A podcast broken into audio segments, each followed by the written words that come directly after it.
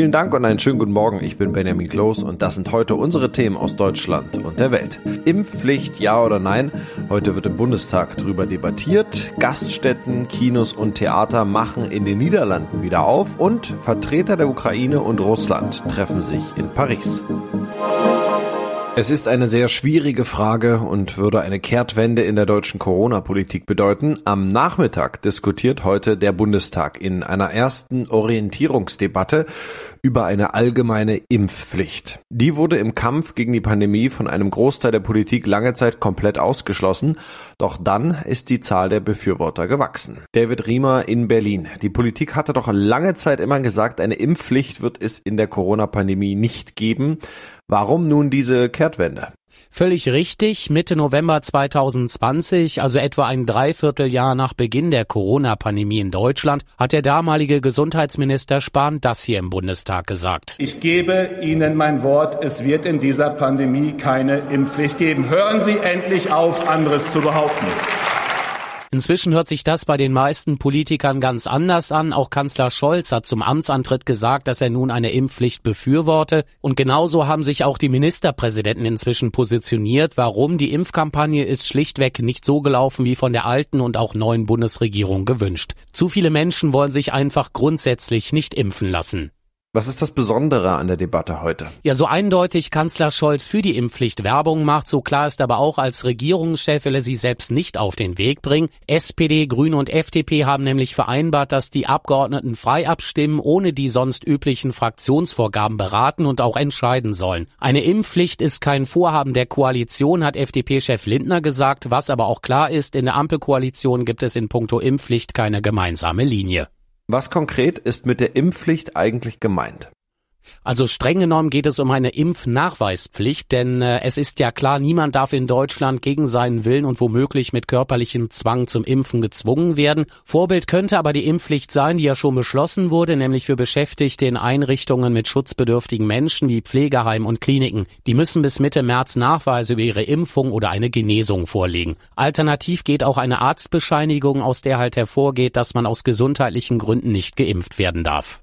Welche Vorschläge gibt es denn bis jetzt? Ja, Stand jetzt gibt es im Grunde drei Ansätze. Eine Impfpflicht ab 18 Jahre, für die auch Kanzler Scholz ist. Dieser Gesetzentwurf wird gerade von Parlamentariern aller drei Ampelfraktionen vorbereitet. Ein FDP-Abgeordneter arbeitet an einem Antrag für eine Impfpflicht ab 50 und äh, eine Gruppe um FDP-Vize Kubicki will eine Impfpflicht generell verhindern. Warum? Das hat mir die gesundheitspolitische Sprecherin der FDP Aschenburg-Dugnus gesagt. Wir müssen zusehen, dass wir eben alle milde milderen Mittel bereits ausgeschöpft haben. Und da bin ich der Meinung, das haben wir noch nicht. Diese Meinung vertritt übrigens auch der Deutsche Ethikrat. Was genau vermisste sie denn? Ja, sie meint, man hätte den Menschen zu wenig niederschwellige Impfangebote gemacht und gerade diejenigen, die Angst vor einer Impfung haben, denen muss ich Beratungsangebote anbieten, wo sie ähm, wirklich sich ganz neutral informieren lassen können und sich dann möglichst für eine Impfung entscheiden. Es wird spannend, worauf es am Ende hinausläuft. Wie könnte eine Impfpflicht denn konkret aussehen?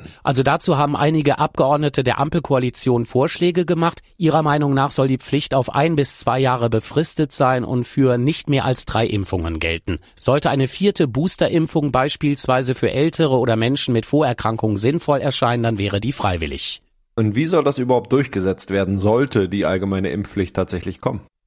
Also Maßnahmen wie Erzwingungshaft, das wollen die Ampelabgeordneten nicht. Stattdessen sollen Impfverweigerer ein Bußgeld zahlen. Nach dem Gesetz über Ordnungswidrigkeiten haben Geldbußen eine Höhe von 5 bis 1000 Euro, wenn das Gesetz halt nichts anderes bestimmt. Sie könnten für die Impfpflicht also auch höher festgelegt werden. Zahlt man dann nicht, könnte ein individuelles Zwangsgeld in Betracht kommen, für das eine Obergrenze von 25.000 Euro gilt. Aber auch das ist nur ein Vorschlag. Trotz einer massiven Omikron-Welle wollen die Niederlande Gaststätten, Theater, Museen und Kinos wieder öffnen.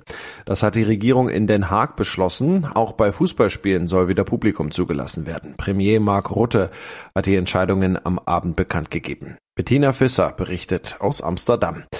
Was bedeuten diese Schritte ganz konkret? Also alles wieder so wie vor Corona in den Niederlanden? Nein, das nun auch wieder nicht. Einschränkungen bleiben, also Maskenpflicht und 3G. Also man muss nachweisen, dass man geimpft, getestet oder genesen ist. Und die Cafés und Restaurants und Museen sind auch nur bis 22 Uhr geöffnet. Auch die Fußballstadien dürfen zunächst nur zu einem Drittel besetzt sein. Aber alles in allem und im Vergleich zu dem harten Lockdown, den es hier gab, ist das doch ein Riesenschritt zur Normalität. Wie passt das zusammen? Einerseits steigt die Zahl der Neuinfektionen und auf der anderen Seite sind nun solche Lockerungen beschlossen worden. Ja, das hat Premier Rütte gestern Abend auch zugegeben, dass das ein großes Risiko ist.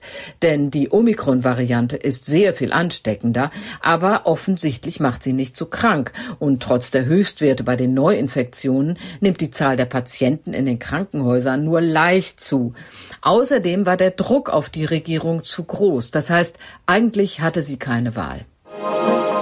Erstmals seit Beginn der aktuellen Spannungen um den massiven russischen Truppenaufmarsch nahe der Ukraine wollen offizielle Vertreter beider Konfliktländer zu Gesprächen zusammenkommen. Ein Treffen auf Beraterebene ist für heute in Paris geplant. Auch Frankreich und Deutschland sollen an dem Treffen im sogenannten Normandie-Format teilnehmen. Dorothea Finkbeiner berichtet aus Paris. Die letzten Tage waren voller Drohgebärden. Russland ließ Truppen nahe der Ukraine aufmarschieren. Die USA versetzten 8500 Soldaten in Alarmbereitschaft. Heute nun sollen hier in Paris ruhigere Töne folgen. Die bewährte Viererrunde mit Deutschland und Frankreich trifft sich erstmal nur auf Beraterebene, um über humanitäre Maßnahmen zu sprechen und um einen Termin festzulegen, an dem die Ukraine und die prorussischen Separatisten dann über ein Gesetz zum Status des Donbassgebiets diskutieren. In unserem Tipp des Tages geht es heute um unser täglich Brot. Denn was ist da eigentlich genau drin in dem Essen, was wir immer alle kaufen? Eine typische Frage beim Einkaufen, doch bei Lebensmitteln ist es häufig schwer, Antwort zu finden. Vor allem, wenn die Zutaten nur winzig klein aufgedruckt sind. Eine neue Datenbank soll jetzt helfen. Ronny Thorau berichtet. Das Projekt heißt Open Food Facts. Wie genau funktioniert das? Ja, man scannt einfach zum Beispiel im Supermarkt den Barcode eines Produktes ein, einfach per App im Smartphone. Für Android-Handys geht das oder auch für iPhones. Und der Clou auch gegenüber anderen Barcode-Scan-Projekten ist, man kriegt wirklich eine Menge Infos über ein Produkt gleich auf einmal. Also welche Inhaltsstoffe sind drin, welche Zusatzstoffe, wie ist der Nutri-Score auch, also der Score von A bis E, wie gesund der Nährwert ist und auch ob Allergene zum Beispiel drin sind. Da kann man jeweils auch Warnungen einrichten, sodass Allergiker zum Beispiel sofort gewarnt werden, dieses Produkt Produkt ist für dich gefährlich. Und gibt's auch eine Webseite dazu? Ja, die kann man zwar nicht so intuitiv im Supermarkt direkt am Regal einsetzen, aber dafür gibt's da nochmal zum Beispiel hilfreiche Listen, die meist gescannten Produkte zum Beispiel oder die gesündesten oder auch die mit dem besten CO2-Abdruck. Denn auch dazu gibt's auch in der App Infos, wie ökologisch verträglich ist ein Produkt.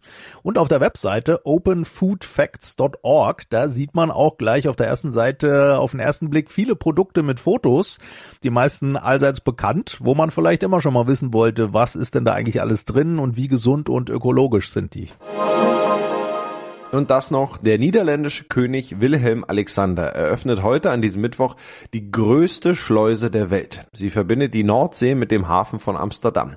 Bettina Fisser in Amsterdam, 500 Meter lang, 70 Meter breit, das sind ja unfassbare Ausmaße. Warum wird denn eine so große Schleuse überhaupt benötigt? Ja, das ist tatsächlich ein wahnsinniges Bauwerk. Alles ist gigantisch groß. Allein schon die Türen, die sind so hoch wie ein Hochhaus und jede wiegt 3000 Tonnen. Und das alles ist dringend notwendig, weil die Schiffe immer größer werden und sonst den Hafen von Amsterdam gar nicht mehr anfahren könnten. Die riesen Containerschiffe sind ja jetzt schon 400 Meter lang, Kreuzfahrtschiffe auch schon über 300 Meter und die können nun durch die neue Schleuse in den Nordseekanal bis nach Amsterdam fahren. Und das ist schon ein irres Schauspiel.